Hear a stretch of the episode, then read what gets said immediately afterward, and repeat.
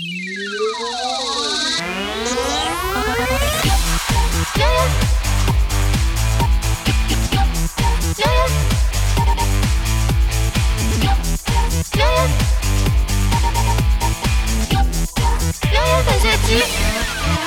年不受骗。紫菜一直是懒人们钟爱的食材，操作简易程度堪比泡面，只需掰碎，再加上虾皮、葱花后冲沸水，一碗鲜美的紫菜汤就出来了。配包子、油条什么的还真不错。但最近网上又出来一条视频，说什么紫菜之所以撕不烂、嚼不碎，还腥了吧唧的，都是因为那是用废弃的黑塑料袋做成的。What？我的天哪，真是风水轮流转，谣言绕过谁呀？食品一直都是谣言泛滥的重灾区，就是瞅准了。大家关心食品安全，键盘侠们黑完泡面黑水产，黑完水产黑蔬菜水果。街边摊系列里还从洗衣粉炸的油条一路黑到麻辣烫烤冷面。虽然造谣手法就那么几个，除了致癌添加剂就是西方灭华阴谋，但翻来覆去还就是有人相信。这不，今天紫菜又遭殃了。不过不用怕，今天病梅啊就给大家治治这个小妖精。小感支起来，小耳朵竖起来，下面果个君病梅要来给大家嘚吧嘚了。知道谣言粉碎机的听众啊，有多少人看过这个视频？视频里说啊，紫菜制作原料是废塑料的证据主要有这么几个。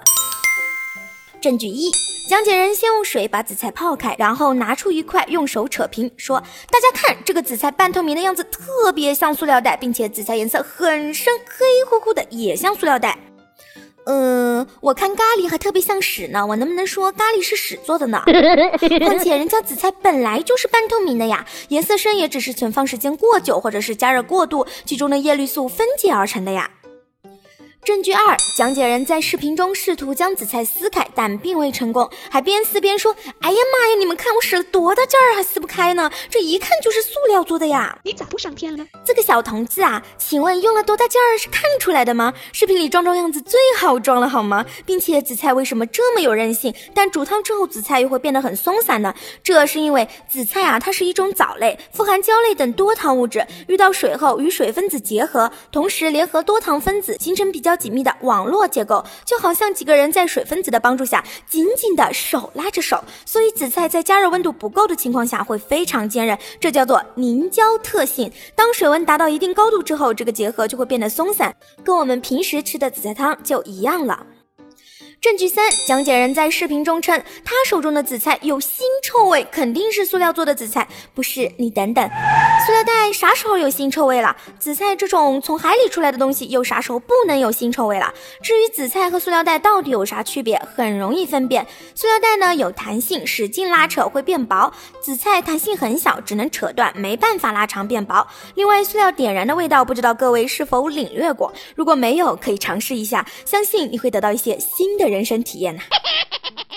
另外呀，我们也在本期节目中给大家摆出了对比图，这是中国新闻网的聚乙烯分析师王月莹亲手泡了的一片紫菜与黑色塑料袋做成的对比实验。你看着图，猜猜分析师有没有很用力拉扯呗？